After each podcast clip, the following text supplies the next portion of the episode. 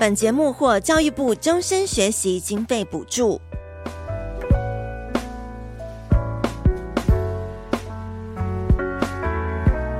你理解到他，你对他的责任，跟其实你爱他之后，你讲话的方式改变了，你也会就是很很多很很微妙的东西都变了。嘿，hey, 我们一起成长吧。关于长大与变老的事。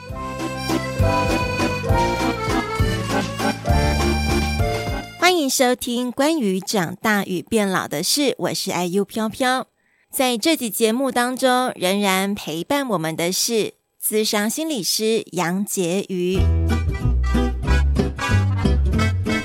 在上一集节目，以婕妤的求职历程，带大家了解到她从新闻系的毕业生到考取军职，以及一路上的选择和摸索。最终到现在成为一名心理辅导师。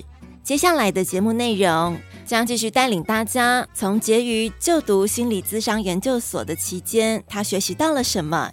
接着会有许多实用的案例分享跟了解自己的方式，要跟着我们一起听到最后哦。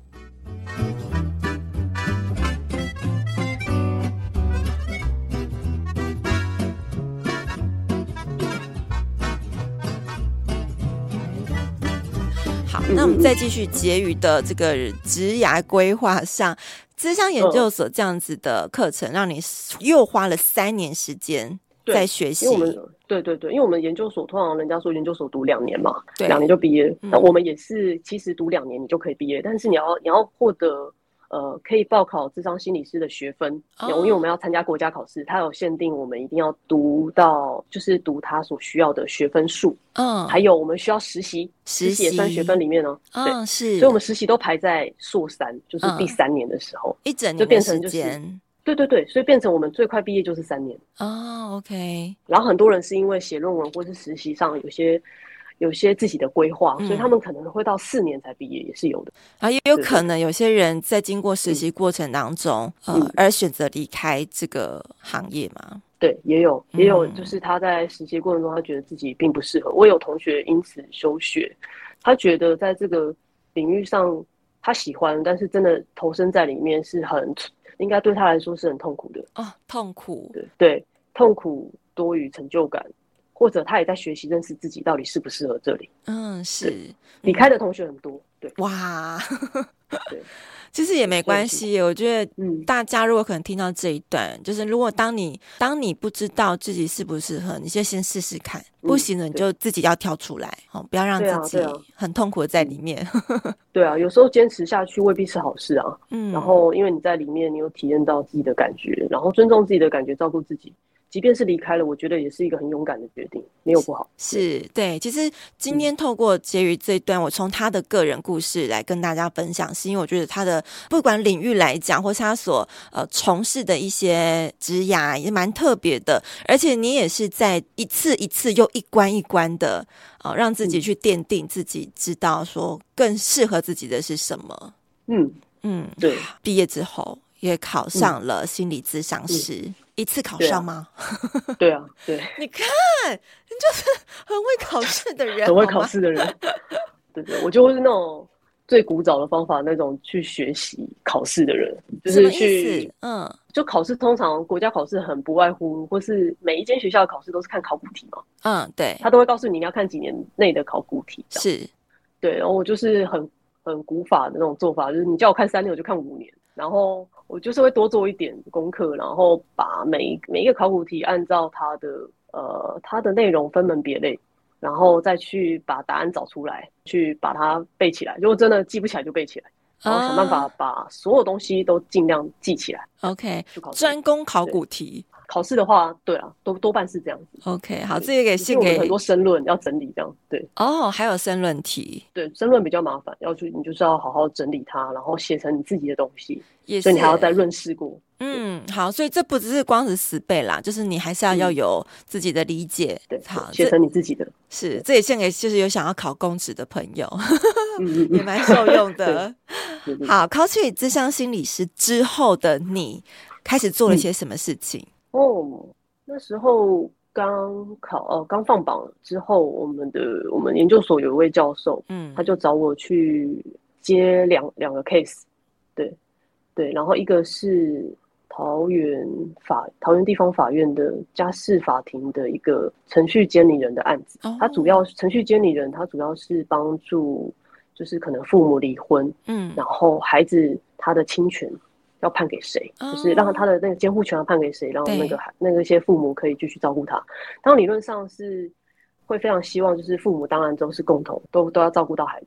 嗯，对。但是可是可是孩子的居住那主要的方面还是得由一个人先负责，嗯，然后另外一个人同意这样的做法。所以当时那个 case 是帮助，就譬如那个那些孩子有两个孩子，他跟着妈妈，他就现在跟着妈妈。嗯，但是爸爸爸爸有有听到可能妈妈对孩子的一些方式不太适合。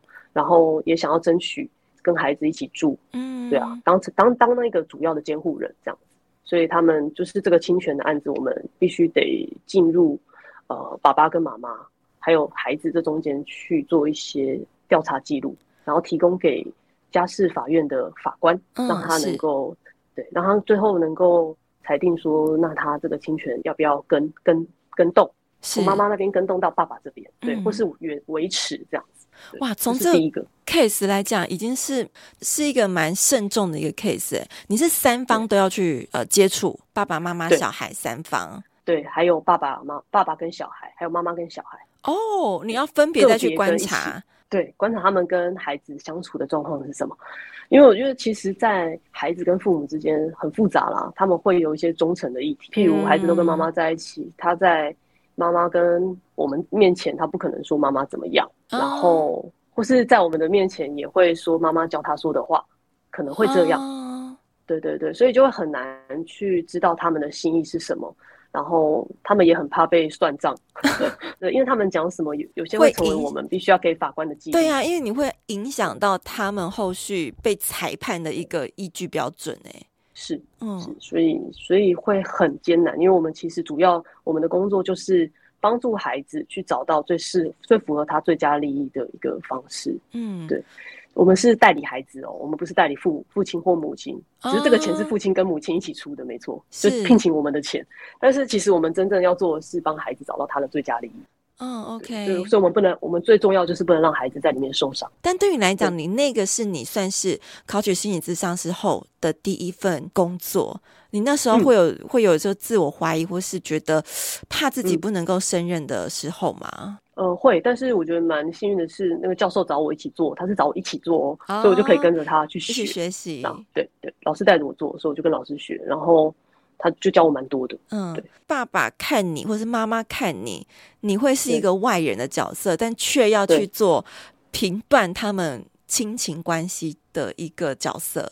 对，你你会怎么样去观察这些，或是你你在其中的时候，就要去怎么样去处理那些互动？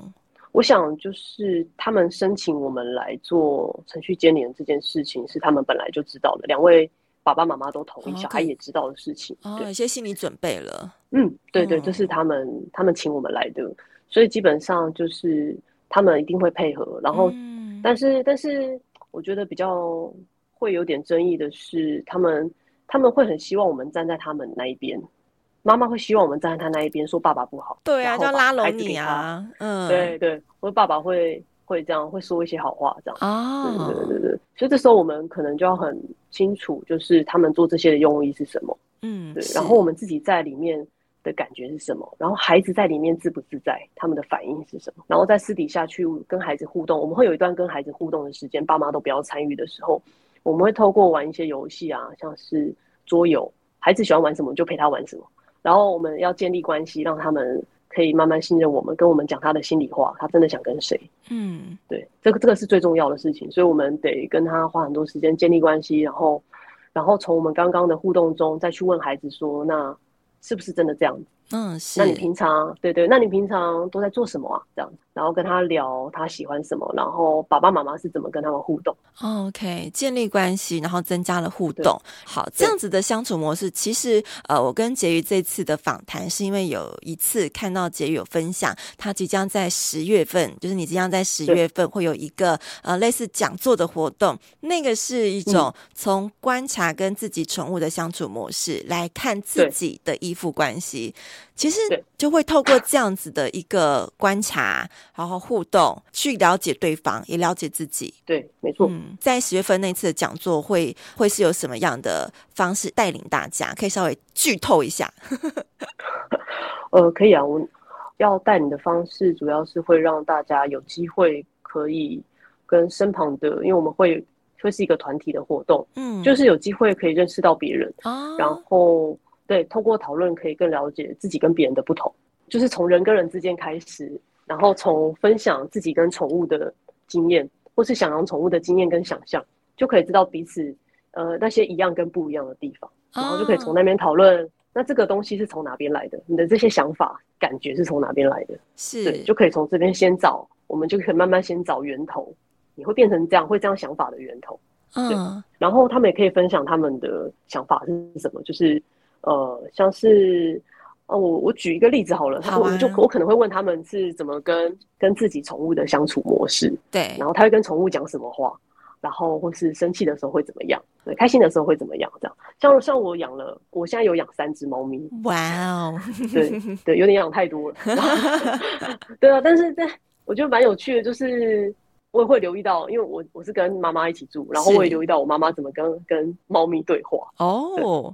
然后我觉得那个那个，我觉得很很像的方式是，呃，我发现我在跟我的猫咪在讲话的时候，我可能就会念它或什么的。我说再这样把你丢出去哦，再这样就让你去当流浪猫。对对对，你在这边吃好喝好什么的什么的，你还喝什么有饮水机的那种，喝那会动的那种，就是饮水机，就是饮水机是高级饮水机。然后饲料啊什么的，他们买很好。然后你每次不乖就咬我东西，再赶出去哦。大概是讲这些这些就是。不爽，但是我没有要打他，没有骂他这样，但我就是念他，念完之后想，啊，算了，你很可爱，就算了这样子。对对对对对，就念念这样。然后我发现我妈也会对他念这些，她就会说，嗨，烦死了，被赶出去 喽。但还是很爱。但是我，对对对，但是我妈，我妈没有这么爱猫啦，我妈比较爱狗，但是她对于猫狗的说法也是一样的，她就是会说啊，把你赶出去这样。然后我就想到说啊，我从小好像也是这样被恐吓的嘞，就是以前我小时候不乖的时候。或什么的时候，然后我妈就说：“好啊，你不吃你就不要吃啊！你等下饿的时候，我什么都不煮给你吃啊！你饿死好了，嗯，像你要挑食，挑食或吃太慢，这样，或是你该吃饭的时候不吃饭，嗯，然后或是捣蛋的时候啊，就会被说要赶出去。我妈就会做事要离家出走，把我留在家里，或是就是说要赶我出去这样。啊，对对对对对。然后我觉得很好笑的是，就是我们在跟猫讲的时候会用。就是讲的方话跟其实我们当跟当初听到的话是一样的，真的。可是我小时候的我是很很排斥的，嗯，对我是很害怕，我是可以哭的。听到这话，我就会觉得妈妈不要我了。有时候我就觉得用这个就是同样的话说出来，就会发现哇，原来我们在这过程中，我们也学习到了我们最害怕、我们不想学的话。嗯，对啊，这这并不是我当初想听的，可是我却这样子耳濡目染的，然后变成我自己的一部分。对，即便那只是一个玩笑。是，那你察觉到自己讲出跟妈妈一样的话的时候，你后面有一些什么样不同转变吗？嗯、对于猫？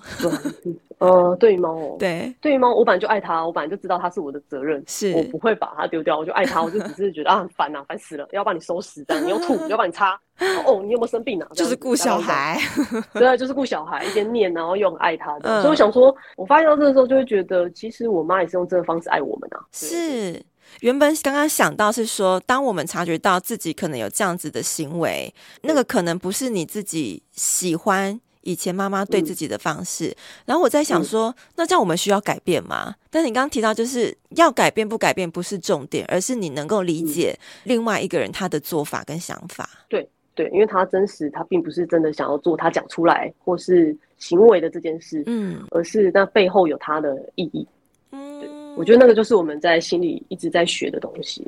嗯、哦，是，所以改变不改变，这不是重点吧？是吗？我刚刚这样子讲的法。其实你改变不改变也是个重点，那个重点会在 对，会是在他理解之后，他会做出一些适合的改变。是，对。那你对于猫咪的讲话方式有改变吗？当然有啊，我就不会说把你丢掉了。Uh... 我说你这个讨厌鬼，来过来抱一下，这样就大概是这样说啊，不要吐喽，不要吐喽，然后带你去看医生之类的，就是避免那些刺激的话出现。对对对，就连开玩笑都不太会讲了啦。以前我都说他是室友啊，现在我都说他是儿子啊，或什么的。嗯，关系关系会不一样。你理解到他，你对他的责任，跟其实你爱他之后，你讲话的方式改变了，你也会就是很很多很很微妙的东西都变了。好，所以你会到时候会透过这样子一个呃小团体的方式，然后让大家去分享自己跟宠物之间的相处模式。对对对，然后还有一些什么，我们可能会有牌卡，然后去探索，不只是探索宠物，你可能会想到你跟你的恋人、你跟你的伴侣、你跟你的家人的相处模式会不会都是这么相似？但是那些相似造成你的痛苦，然后你不自知。这样，这就是我们的依附关系，这也是人际关系的一种。嗯，人际关系的一种。哇，好有趣哦！嗯、好，我们会把十月份即将到来的课程放在我们下面的资讯栏，大家有兴趣也可以去参加。活动地点是在桃桃园吗？呃，在台北，哦，在台北附近的，对，怀仁咨商所。嗯，是好，那这样交通上面可能也比较方便一点。好，我们会把这个资讯放在资讯栏。好，那我们从这样子的一个相处模式，或是自我察觉，今天也是稍微提一下哈，带领大家大概了解有这样子的方式，可以让大家日后在寻求感觉到自己可能不快乐，或感觉到自己陷入到某一个泥沼的时候，可以透过哪一些方式去寻找一个帮助自己的形式。对，那从这个。在自我察觉之前，应该也会有一个类似需要自我分析吗？自我去观察还是怎么样，才能有这样子比较完整的一点的训练？嗯，如果你说的训练的话，嗯，那我们在过去研究所的学习，呃，比较像是很基础的，就是先从理论学习，嗯，然后你会学习到各个心理学家提出来的理论，然后你从理论里面我，我。我不太确定别人会怎么做，我自己是会从理论里面去找我自己，嗯、我自己有没有这样的经验，可以用这个理论来解释的，还是要验证的，需要一个验证的过程。对对对，如果要我相信，那我希望有个验证的过程，然后让我自己觉得我能够运用，去解释我自己。是好，那时候像是这样。对，那你有没有一个比较简单一点的理论模型？我们可能平常就可以自己稍微去验证一下。关于长大与变老的事，在这里会举许多在长大与变老当中的真实故事，提供给遇到困难时的你我一些实质的帮助。Apple Podcast、KKBox、Spotify、SoundOn、First Story、Google Podcast 都能听到哦。简单的理论吗？好，我有想到一个，嗯，就是。我现在用的比较像是人人际的理论哦，oh? 然后它主要在讲说那个人跟人之间的互动过程，嗯，其实是很相似的。应该是说，可以举举个例好了，嗯，就是我之前有接过一个被家暴的男学生，嗯，对，他曾他在小时候就是一直被被爸爸打，是，然后妈妈没办法保护他，然后后来是。对，爸妈有离婚，他跟着妈妈这样子。嗯，那但是他真的真的来到我身边，是因为我现在在高中他是高中辅导老师转介来的。他说，当时他转介来是因为这个孩子有些行为的问题，他会打同学。嗯、哦，他有这样子的行为产生了，那是很他是很频繁的嘛？还是忍不住，然后突然生气就暴打？嗯，是忍不住。嗯，对。可能会一些一些小小刺激，嗯，他就会变得很大的反应，嗯、然后会造成，对他可能也没有办法相信跟别人有一些好的互动，嗯，所以会造成班上同学很难跟他合作，是。光是打扫什么都很难，哦，所以就会变成老师跟同学的困扰，嗯，所以他当时来是因为这个原因来，然后后来我用我用我自己的这个学习的理论，然后会去发现他其实。他在做的事情就是跟他过去所接受到的是一样的。有发现我们刚刚说我说了跟我妈说的一样的话，嗯，然后他做了跟他爸爸做了一样的事。遇到可能让他没办法接受的事情，他先用这样子比较暴力的方式去去发泄去解决。对，嗯，所以这个就是我们会讲的，就是一种投射，嗯，就是你把你自己不想要的放到别人身上，是，就是丢给别人。对，然后另外一种就是也会有一个层面，就是他其实。他这样做的话，他自己也不好受，因为同时他也不想要小时候他也不希望这样被对待，但他这样对待别人的时候，他内心也会有一些罪恶感，他会被惩罚。哦，他自己给自己的惩罚，但他可能不会显现出来的。对对对对，因为他因为我跟他谈的时候，我会发现这个孩子是他是能理解他自己做错了，但是他没有办法承认啊、哦，没办法承认。嗯，对，他会觉得当时他会觉得是别人对他先怎么样，他刺激我，他对我先怎么样。嗯，对对对对对，只是那个比例有点太悬殊了。别人可能刺激他一点，他暴打人家，就是那个东西是比例是很悬殊，所以造成他很多的困扰。那加上他也会因为这件事情被别人责备啊，被老师责备、被记过。嗯，对，这些对他来说也是一种更负面的，嗯，攻击。是，不管是惩罚或是我们也会当成是一种攻击。然后再加上他对别人这个攻击，会不会引来别人对更多的这种外界的评价？嗯，然后在他身上。对，所以这些东西是有分，就分三个面向，一个就是我怎么学到呃别人对我的方式，我不最不喜欢的方式，可是我也这样对别人。对，就第一种他攻击别人，嗯，第二种就是别人攻击我，其实我同时也在攻击我自己，因为我自己也不好受，哦，他也这样对他自己，他也觉得他自己很差很烂，嗯，这样子。然后第三个是呃这几种模式会演变成就是我也会让我好像会吸引别人这样来对我。会来到，就像像是他有些作风，可能就会引起同学的挑衅，就是引发别人想要去对你做些什么。那那一种潜意识的，有点潜意识的，我们会说潜意识的引诱吗？还是那种就是很很以为的方式？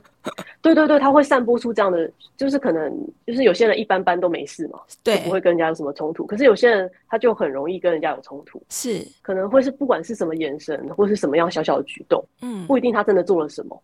但是可能会让别人有那样的感觉，然后别人开始攻击他，做一些小小的攻击，然后最后引引引发他做出一个很大的回应。对，呃，学习的角度上会这样去看，但是这些他都不是故意的，嗯，这这些都是因为他都在过去那些环境这样长大，所以这对他来说是正常，是他眼中的正常。对，所以我们要怎么样让他知道这个东西对他来说其实他也不舒服，OK，别人也不舒服。但就你接到这样子的个案的时候，嗯，嗯会会去认定他是，就是像你刚刚讲到，他有一些这样的背景，然后后面还有很多这那种三种不同的影响，导致他更处在那样子的环境，还是会认定说他可能有精神或心理上的疾病呢？会去这样子认断吗？呃呃，我觉得心理跟如果你说的精神疾病的部分，我觉得要需要下这样的诊断。那我想，这个诊断势必是跟他需要获得的资源有关。像是如果他拥有这个诊断，他能够好好的去，呃，像是医生给他这个诊断，然后他有机会去接受治疗，嗯，不管是一些呃政府的一些资源服务，或者是他可以用健保卡去拿药，然后吃，让他自己身体能更好。嗯，那我觉得这诊断对他来说是有帮忙的。但除了这个以外，我不会去想他需要什么诊断，因为。如果诊断只是个标签，我觉得没有意义。对，反而那个对，除非是他有诊断，然后他来到我面前，我可以去想他有这个诊断，是不是他有里面的什么样的状状况，是我需要特别留意或者特别帮忙他的地方。是，对啊，嗯，对对对。不然除此之外，我可能会想要知道的，反而是他吃的怎么样，睡的怎么样，然后，呃，他自己对于他生活的感觉怎么样。嗯，是对，所以那个我我不会去去想他可能是什么诊断，当当然去想这个也是去了解他，或是给他一些建议。如果他真的需要就医，但他还没去的时候，这段可能辅导过程当中他有没有改善，或是他可能真的越来越严重的话，就可能还是需要进一步的一些医疗的协助。对，因为基本上他只要睡眠然后一直都不好的话。然后或是吃饭啊，然后一直都吃很少就没关系哦。如果他本来就吃很少就没关系，uh -huh. 但是他有突然之间暴饮暴食啊，然后或者是原本吃很多，后来又吃很少不吃，就是很大家旁人都可以观察他，就认识他都知道有明显的变化的时候，那忧郁症就是也会这样。嗯、uh 那这时候我们就可以去建议他去看医生，因为基本上心理治疗能帮助的当然有，但是通常我们会建议就是药物跟心理治疗同时并行是最好的。因为现代社会来讲，所导致的一些心理状况，似乎我觉得也可能也比以往再多一些。大家可能还不自觉，但是不自觉跟那些不自知的人，他们就会用呃，可能比较批判的眼光、批判的方式去对待呃需要被辅导的人。嗯。但是呢，被 需要被辅导的人，他又不想承认说自己可能有生病，或者像你刚刚提到，去看什么样的医生就会被贴标签，就会让更多的误会在这个社会当中一直产生。嗯嗯，对，我觉得现在的社会已经比以前好很多了。对，因为我们精以前是叫精神科，后来就是改名叫身心科嘛。身心科，对啊，是，对对对对，因为身体跟心灵是在一起的。对，心理会影响身体，身体会影响心理，那是交互影响的啊。是，对啊，对，我觉得现在现在变得比较，连父母都稍微能够接受孩子去看身心科，嗯，然后跟跟医生拿药啊，或是督促孩子吃药，嗯，呃，只是有些父母他们可能就像你说的，他们可能还不太能够。呃，不太能够去想身心科的帮忙帮助是什么，嗯，所以他们会因为不相信的东西，你也很难给他什么正面的评价，啊、哦，所以这时候可能就是对对，可能这时候老师或是我们的工作就是让他知道这件事情，就是去看医生这件事情只会让你们变得更好，嗯，而且不会担心吃药会上瘾这件事情，获得稳定的控制，然后让自己过自己想要的生活。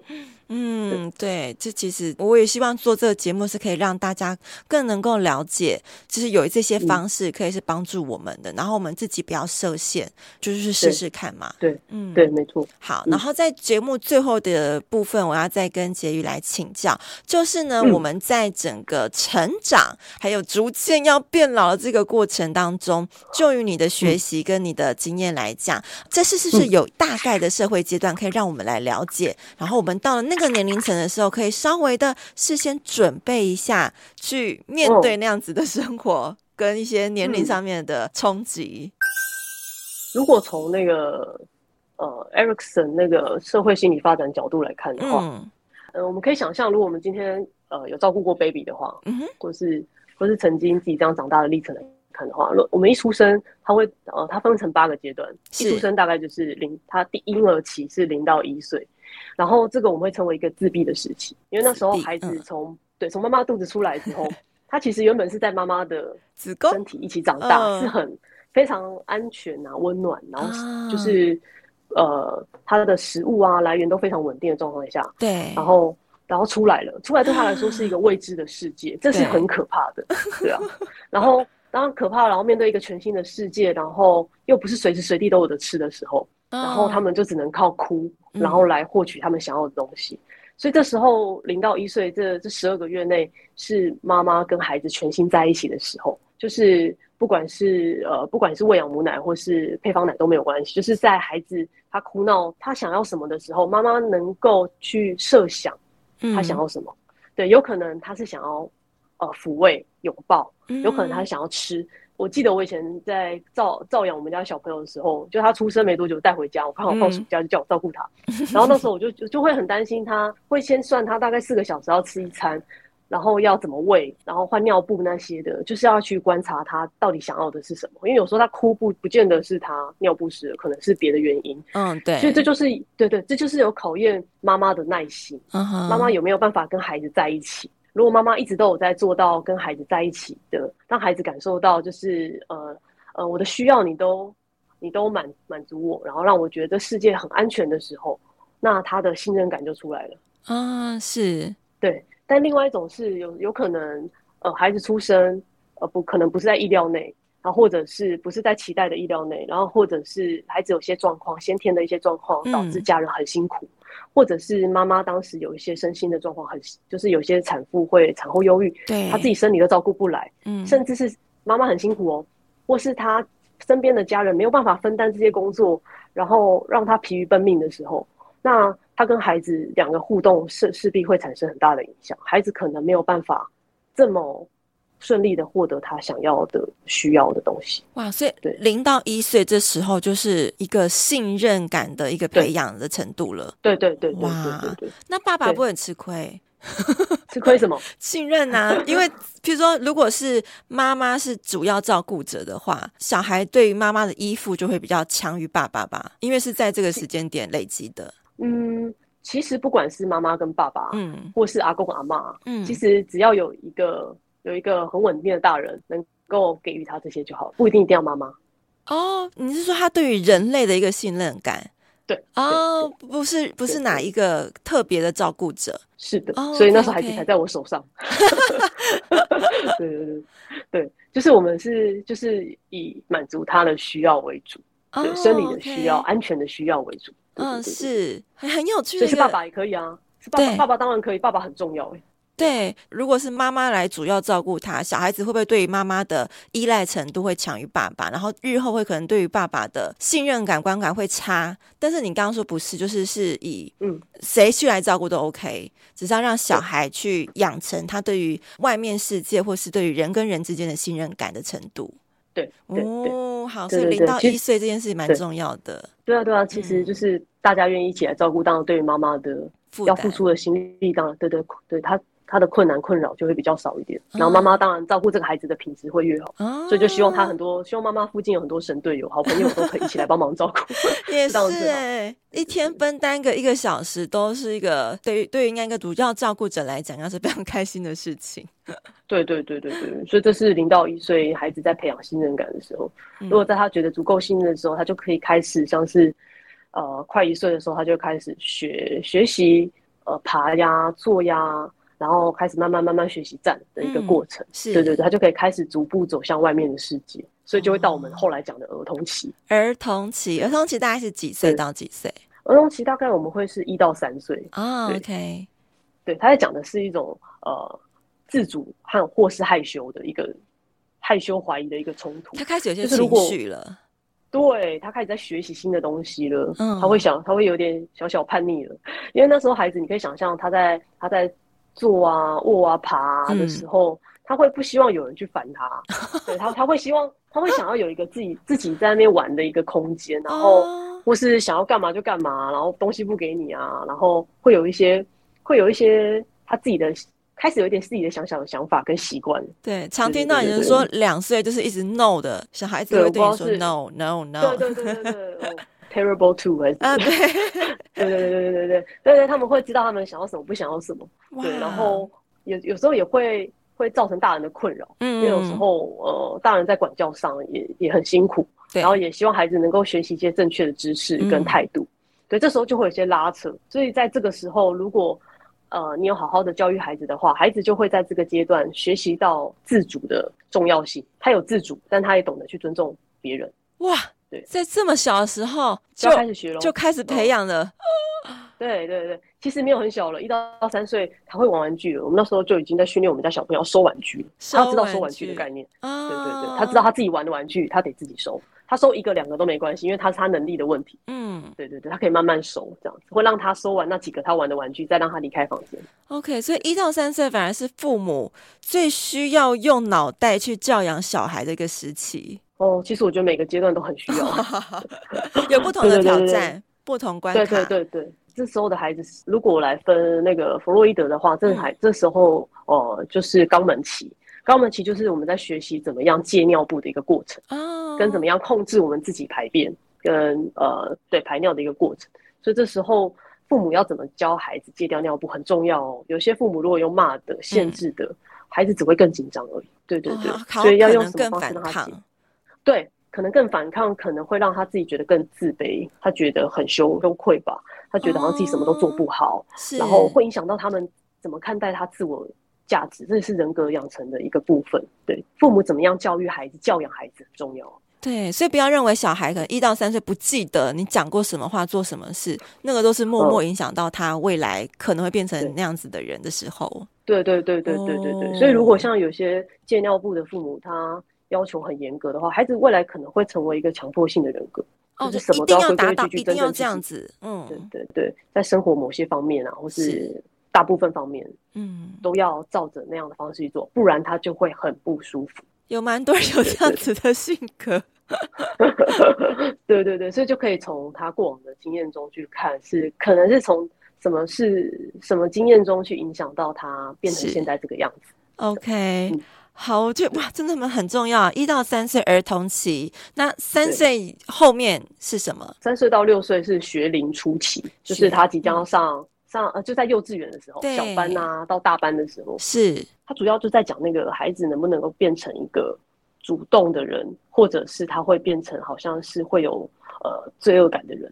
主动跟罪恶感，主动跟罪恶感，所以跟刚刚前面儿童期他有一点点害羞，有点情绪反应更强烈了。对，会变成这些都是一个连续有阶段性的一个过程。嗯，所以到了这边的话，如果前面的孩子啊，他没有没有办法，就是呃，就是能够有自主去探索的能力，然后或是怎么，就是他一直被限制，然后一直一直被责备的话，那到这边来，很明显他就不会变成一个主动进取的一个一个孩子了。他会把自己往后放，退缩。对，可能是以前我们小时候都会说啊，他是一个比较文静的人，他是一个比较害羞的人。对，可能会会有这样的想象。嗯，是，对对对对。所以这时候，这时候就是这些孩子会表现的，就是他们在班上能不能够跟别人互动，然后他所做的一些行为能不能被鼓励，像是他可能玩玩积木啊，然后是玩车车啊，他在做的很好的时候，他会不会去找大人的眼神去肯定他？哦，oh. 然后对，去分享，跟别人分享，对吧？然后他们有他们自己独创的行为跟想象力，像他们，他们有时候会煮一些很特别的东西，uh. 然后我跟你说这个是什么？对你看不出来这是什么，看不出来这是什么啊？对，他说这是鱼鱼哦，那你看不出来，你就说嗯。这是恐龙吧？他说是鱼，那就是鱼这样子，对不对？你就是肯定他们自己愿意创作，因为这是他们创造力展现的时候。是，也不要去，但但有评断他，诶，这是错的，这个根本不是鱼啊，这就是恐龙。对，嗯，对，因为这个东西他们在现在这个年纪还没有概念，他们之后就会知道，他如果之后再看他的作品，他也会知道这不像鱼啊，这是一个过程，对对对，这是一个过程。所以，所以他们在这边如果主动感很高的话，嗯，超过多于一些内疚，应该说多于做错的经验的时候，那他们就会往下一个阶段好好的去迈。但如果他们之前的那个呃被限制太多，然后没有办法学习的话，他也主动不起来，他在这边就会变成很退缩。然后以保护自己的一个方式，嗯，没办法向外去继续发展。那会去说比较主动的孩子是比较好的吗？应该是往这样的方式去成长是比较好的吗？呃，比较主动的孩子，他他可能在过去的阶段里面获得的好的经验是比较多的。嗯，我不会说他是好的，而是他可能他爸妈给他很多好的经验，所以让他有主动愿意跟人靠近，愿意相信别人，嗯，那样的。那样的态度，哦、对对对，是。但当然，对对，当然，相对退缩的人，他一定有他很棒的地方，或者是他可能个性或是先天的气质上本来就不是很好动的孩子，那当然也没有关系啊。嗯，是这个是学龄前三到六岁，好，接下来我们要进入到 国小了。对，国小就大概是六到十二岁左右吧。是，对，这个时间都只是一个参考啦，就大概是那段时期而已。那可能就是开始有一些情分啊。或是自卑的冲突，嗯，如果在这边就是我们的像是成就，到时候就会开始考试，然后会有一些、嗯、会有一些不同的比赛，对不对？嗯、有可能是读书，有可能是朗读、演讲、音乐、体育，会有不同的。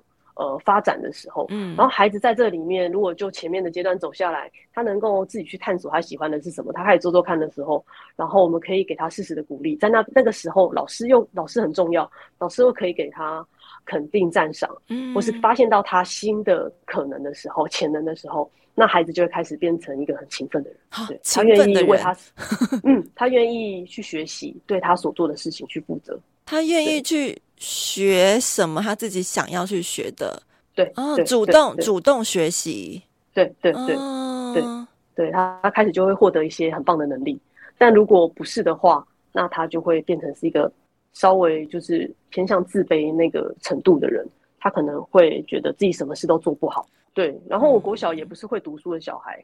对，我蛮蛮后面的，所以其实导师没有注意到我，我我也我也觉得其实也会很失落吧。嗯，对，因为因为你还会想要老师注意到你的某一点点成长，但是如果老师只注意到你的成绩，对，而不是注意到你中间有过程有多少努力的话，哦，孩子也是很难被拉起来的。你知道很多人讲说，我不在乎你中间的过程，我只看到结果，结果好或不好才是就是最重视的。那这样的讲法会、嗯、会跟我们刚刚讲到这个过程有抵触吗？当然有啊，那如果没过程，你哪来的结果？嗯、如果这样说的话，我也会很希望说那些人，说那些话的人，他只要努力一次就可以了，他就成功了。哦，那他比较幸运，这当然是最好的啊。嗯，他很幸运啊。那如果这样，当然就好了。那如果但但是又不是每个人都是这样，几乎大部分的人都需要，他们都很厉害的，就是他们一而再再而三的不断的努力。也许他们那是慢慢进步，但是可能味道成功的标准。每个人又不一样，嗯，对啊，对啊，我反而觉得能够坚持在过，对啊，我觉得没有过程就不会有结果，那你何必一直在强调结果？也是因为每个人的学习能力或是他感知能力就是程度会不同，一次成功或是他很快的达到一个好成绩，他他就是被激赏肯定的人，而去否决那些还在努力尝试爬了好几遍的人。对对对，因为我们总是要透过很多的学习，才有机会知道自己要的是什么。嗯，跟你能改进的是什么？对啊，别人的回馈当然固然重要，但如果只在乎结果的话，很多人就会说那句什么“我就烂”，就不要学啦。因为只因为我努力再多次，你只看到你只看到结果永远不是你想要的，那孩子怎么可能会再继续努力的？不可能。也是，就烂我就可以瘫在那里了，我干嘛努力？然后大家就说：“那就我们一起烂。”啊，对啊，对啊。如果 大家都说我们一起烂的话，真代表真代表我们社会并没有给这些孩子们足够的信任感，嗯，跟肯定啊，他们才会这样做。这是一件很悲伤的事。嗯，对。尤其你看，我们才刚人生起步，我们现在经历到了第四个阶段吧，这个学龄期，然后进入到这个小学这个阶段了。好，那在后面呢，他还有大概怎么分？后面就是。再来就是青春期啊，因为在孩子，对对，青春期对一个人的不管男生女生的影响很大，是因为我们第二性征开始长成了，然后、哦、对对，然后我们也会生理上面的改变了，对，生理上面改变会影响到我们的心理，嗯，然后再加上我们心里也会渴望跟同才的关系能够更亲密，嗯，然后有归属感的感觉，所以那时候会产生了蛮多的，像是我怎么去，就是像是呃自我认同。或是角色混乱的一个冲突，所以我现在接的就是这样的孩子，在高中时期、青少年时期，对，因为他们一直在在用大人的价值观、他们的期待跟标准去看待自己的不好，嗯，他们一直觉得自己不够好，然后过程都不重要，就像你说的，只在乎结果，嗯，对，所以他们会觉得怎么努力都没有用，然后很对自己很失望。哇，这个反而不是一个很有盼望、很有希望的年纪，反正对啊，这是一个很对对。他们反而蛮多也想要结束自己生命，不想要再努力下去啊。所以在这个时期的孩子是非常辛苦的，因为他们经历了第二次的，像是我们刚刚说第一次反抗期，可能就是孩子出生一到三岁吧。对，他开始有自己的想法的时候，嗯、在这个年纪的孩子，他他接收到更多的讯息，呃，不不仅是同才的讯息，师长的要求跟呃我们社会环境给他的很多的。资讯对，还有手机啊，网络嘛，嗯，所以他一直在想他自己到底是一个什么样的人，嗯，他想做一个什么样的人，然后父母希望我成为什么样的人，跟我想成为的人不一定是一样的啊，哦，然后他们在这里会遇到很多的冲突，就是我到底该顺服别人还是顺服我自己，嗯，还是听我自己的心，对，然后我做什么是对的，什么是错的，有很多这样子的思辨思考，对，如果他们有机会能够经历这个危机的话，他们会变得。会更知道自己的方向是什么，嗯、动机会更明确。嗯、但如果没办法的话，他们就会变成很混乱，对，然后有可能会开始用一些其其他的方式逃避这些痛苦，嗯、不管是自我伤害，对，或者是呃，你刚刚有可能是喝酒，嗯，或是吸毒，嗯，对，然后误入歧途，或者是或者是借由交男女朋友，然后来逃避这样的感觉，嗯，也是有可能的。是，这也是我们蛮常会去听到一些可能就是这样子的社会问题。嗯，从这个时候，有些人可能他还没有那个能力，或是他的呃养成过程当中还没有足够让他去应付那些情况的发生，多想法的时候，然后他们这时候就很需要跟人讨论，但是他们之前的经验可能又不够好，大人又可能师长啊，或是爸妈又不是他很能相信的对象，对，那这时候他可能就会生病。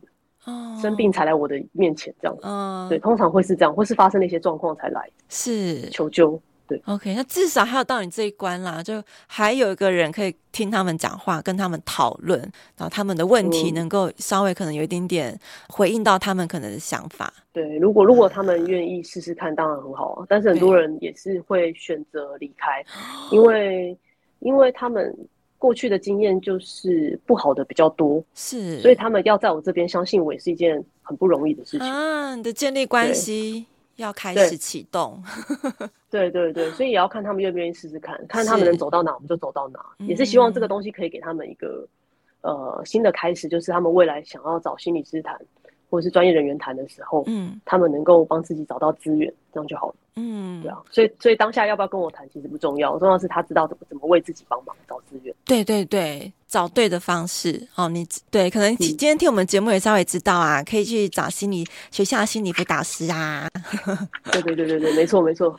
好，所以这个时间点是青春期，大概是到十八，还是会到大学那时候二十出头？也是也是会的，对，因为我们到大概。因为从这个理论，他他自己是写的蛮细的，不过我觉得这些东西都是可以继续运用下去，用这个去思考的。Oh, OK OK，对对对，呃，然后再我们要讲的就是那个成年早期，就是十九，大概是十九到三十岁这个阶段，就是我们刚出社会，嗯，刚出社会一段时间这样。最精华的时段，我可以这样讲吗？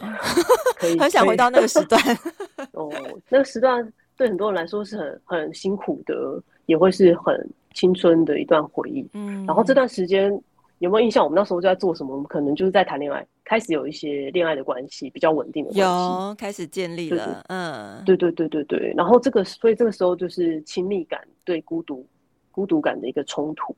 如果你前面的关系没有建立好，然后没办法学习怎么样去交朋友，嗯，然后去怎么样在亲密关系中自在，那你在这段时间，你可能就会感觉到很孤独。孤独是指他已经有对象，还是没有对象也会有这样孤独感？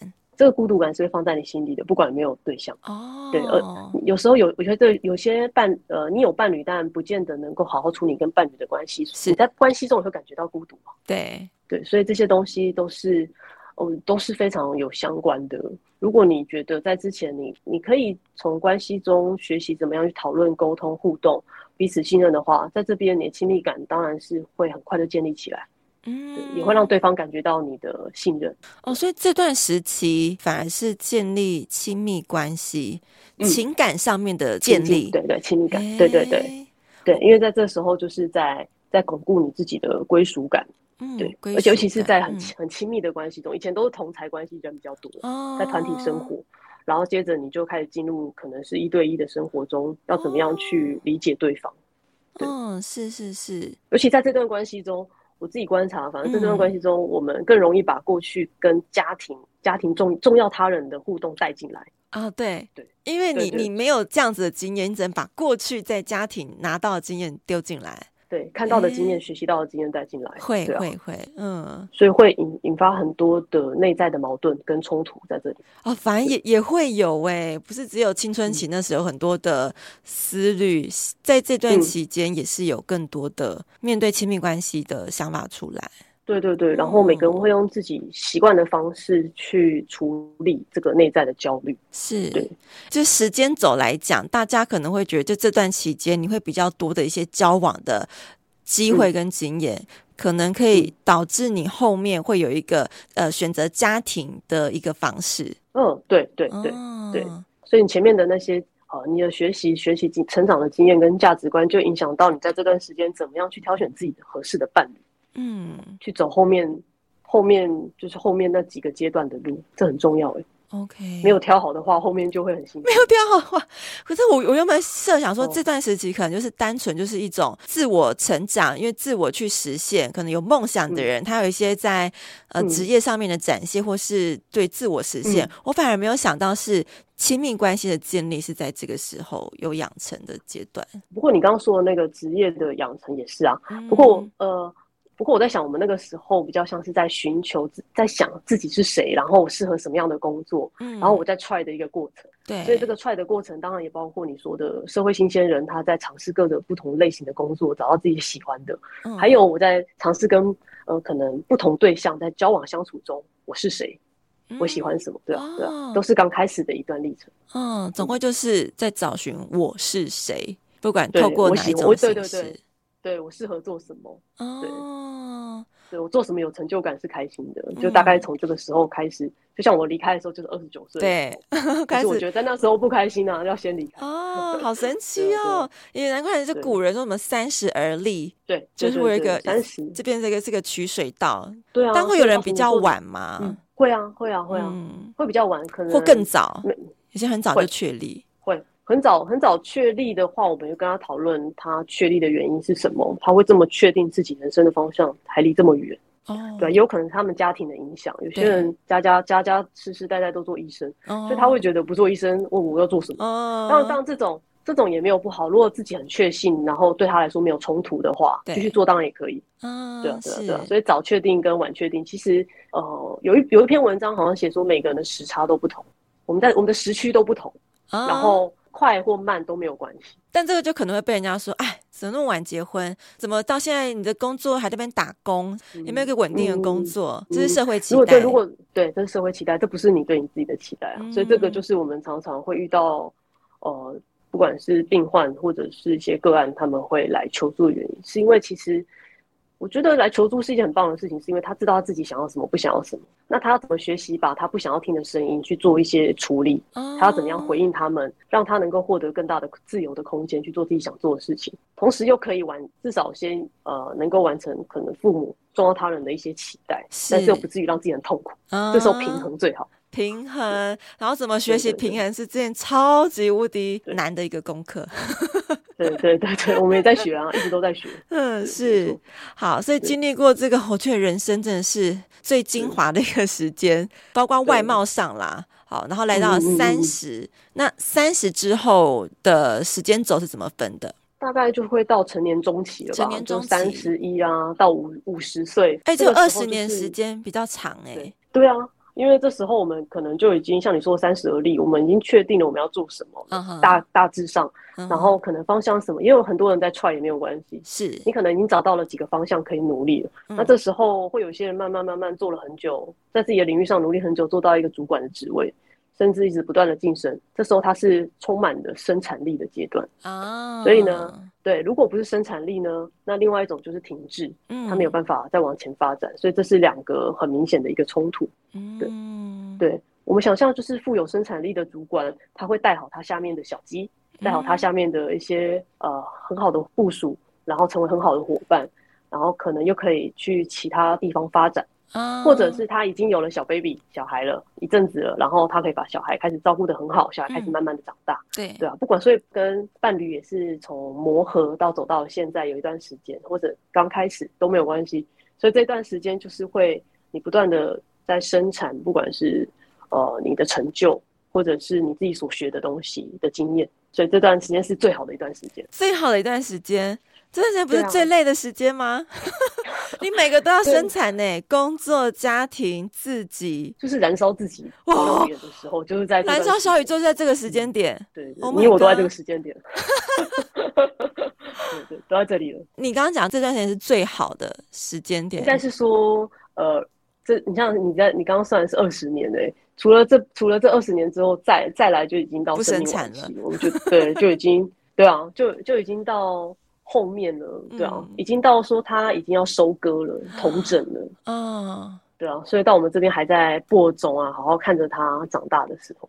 OK，所以三十到五十，这可能是你刚播种了，然后有些人可能早一点了，他就呃开始在把他抚养长大了，你的所有的成就，嗯、所以到五十算我们的身体状况是如何啊？五十吗？嗯，五十身体状况每个人不一样哎、欸，因为主要我们的身体还是会受到我们。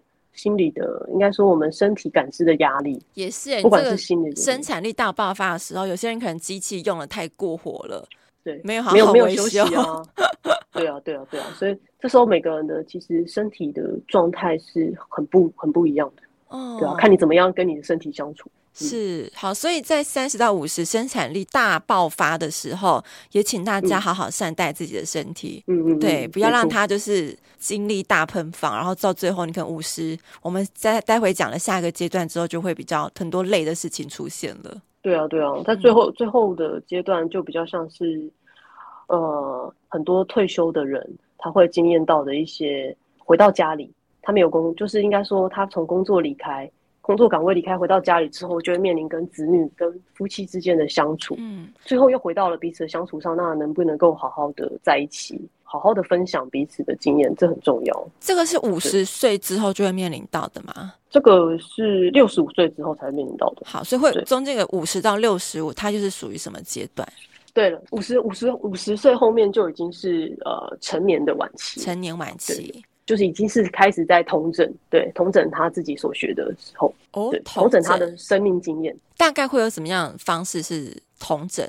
嗯，就是有点有点想想象我们退休之后，我们可能会呃拥有一笔财富，然后我们可以自由的运用，然后我们可以照顾我们想要照顾的，可能不一定要就是一定要照顾子孙，但是如果你想照顾的话，想陪伴他们的话。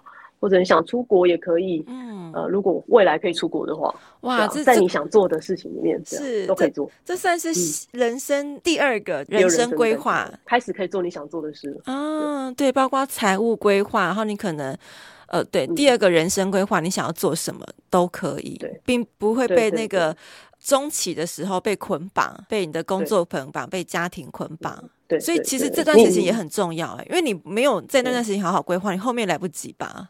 对，所以你要在这段时期，嗯，对啊，你要这段时期，你就是好好的发光发热这样，然后对，然后好好的规划你的未来，然后你未来在这段时间，你就可以开始实现你自己想要的兴趣，你想要学什么，然后你想要成为一个怎么样的人，在这对啊，在这段你可能。没有办法做的时候，嗯，是。之后就可以做，是。陪着你爱的人。其实每一段时期都有他自己不同的重要性，对对，有他们不同的任务，嗯，不同的任务。好，对。那在六十五，大概是大家比较法定的一个退休年龄之后，就像刚刚婕妤就提到，就是可能会面对你回归到家庭，或是回归到你跟你另外一半两个人，嗯，如何相看两不厌，或是如何你面对你自己的时候了。对，因为那时候一定会出现。如果我我在想啊，我们会不会活在什么时候都要比较的时候？如果你到那个时候，啊、会不会拿你自己要跟别人比，然后比说别人的孙子怎么样，我的孙子怎么样，啊、然后我的成就怎么样，别人的成就怎么样？对。如果在这比较阶段的话，就会很冲突啊，会很辛苦，对啊。所以这个那个阶段不要做比较，那个阶段就像你说的，回来看自己。嗯，对，回来看自己。最重要啊，因为你做比较永远比不完，永远都会有比你好的人，对啊，那那你要怎么让自己高兴？是我有听到说，就是但如何跟自己相处的时候，是指我要过我自己的生活，旁边的人、家人什么人，就是来找我都不要理我，是会是这样的情况吗？我在想的是，这可能你刚刚说可能是一种方式，嗯，但我但也有可能是那种不冲突的，就是我可以跟我家人很亲密的在一起，但我但我也可以保有自我。嗯，他们尊重我去做我自己想做的事情，然后我可以利用我的时间去找我的朋友，然后我在家里也可以享受到呃家庭的感觉，当然是可以的啊。可能初期要点点沟通跟磨合。对，这这个在十九岁到三十岁，亲密与孤独就可以开始练习。原来如此，就要培养这样子的能力了。对啊，你你然后你夫妻都相处这么久了，都有默契了，那彼此尊重，那当然做什么都可以啊。所以，当我们有听到可能在那段有些退休后，反而有更多夫妻吵架或是人际关系不好的时候，可能是他前面那个阶段他没有先处理好，或是培养好那个默契，导致后面那个时间点才要重来一次。对，可能之前他们会有些东西没有讲清楚，嗯，然后呃没办法理解对方的需要是什么，嗯，然后可能两个人都透过忙碌，然后做就是去忙碌，然后没有去好好讨论这件事情。对，一天一天过去了，然后老了，必须要相处了，又开始面对了。这时候，对对，所以在这段时间才开始面对。其实，如果两个人相爱，愿意面对，什么时候都可以啊。嗯，对啊，倒也没有不好。是。那我们在这个时间点要开始面对死亡了吗？当然呢。OK，当然开始要面对死亡了。对啊，也要为死亡做好，开始做准备了。不管是有没有一些生病的人，然后或者是还非常非常健康的人，嗯，他们都要去想，他们到底要。最后要留下什么给这个世界，给他们的亲人，嗯、然后可以跟亲人讨论这件事，嗯、是非常好的，对啊。像我妈妈就有跟我说，她以后绝对不要火葬，她很怕，她觉得那个火葬一想起来就很害怕。就是我们开始可以讲这件事，嗯，而且是她先提出来的。对啊，对啊，那我就会知道他有这个担忧啊，那我们就可以再做这个讨论。嗯，对啊。那在艾瑞克森、艾瑞克森这个社会心理发展阶段，我们的发展阶段差不多是这样子的吗？嗯，对他，他最后有一个提一个蛮蛮有趣的，就是老年人的最后嘛，最后就是统整与绝望。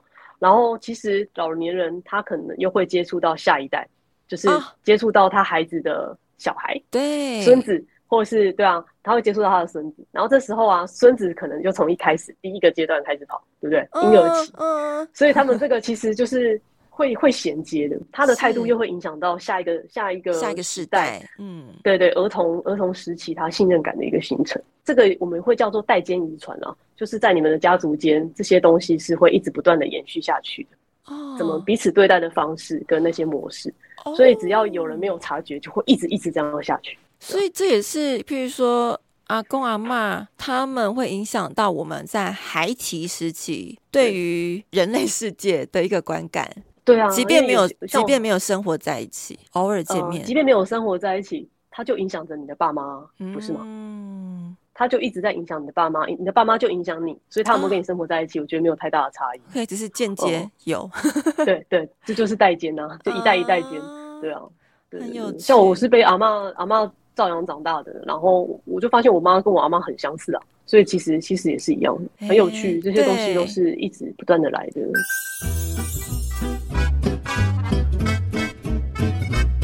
从婕妤的个人成长、求职经验到社会心理发展阶段的介绍。我真心希望大家能够将这集节目分享给身边的家人和朋友，让我们都有机会用对的方法了解自己，并且提前准备每个人生阶段的到来。祝福大家一切美好，也感谢婕妤的陪伴与分享。我们下次见。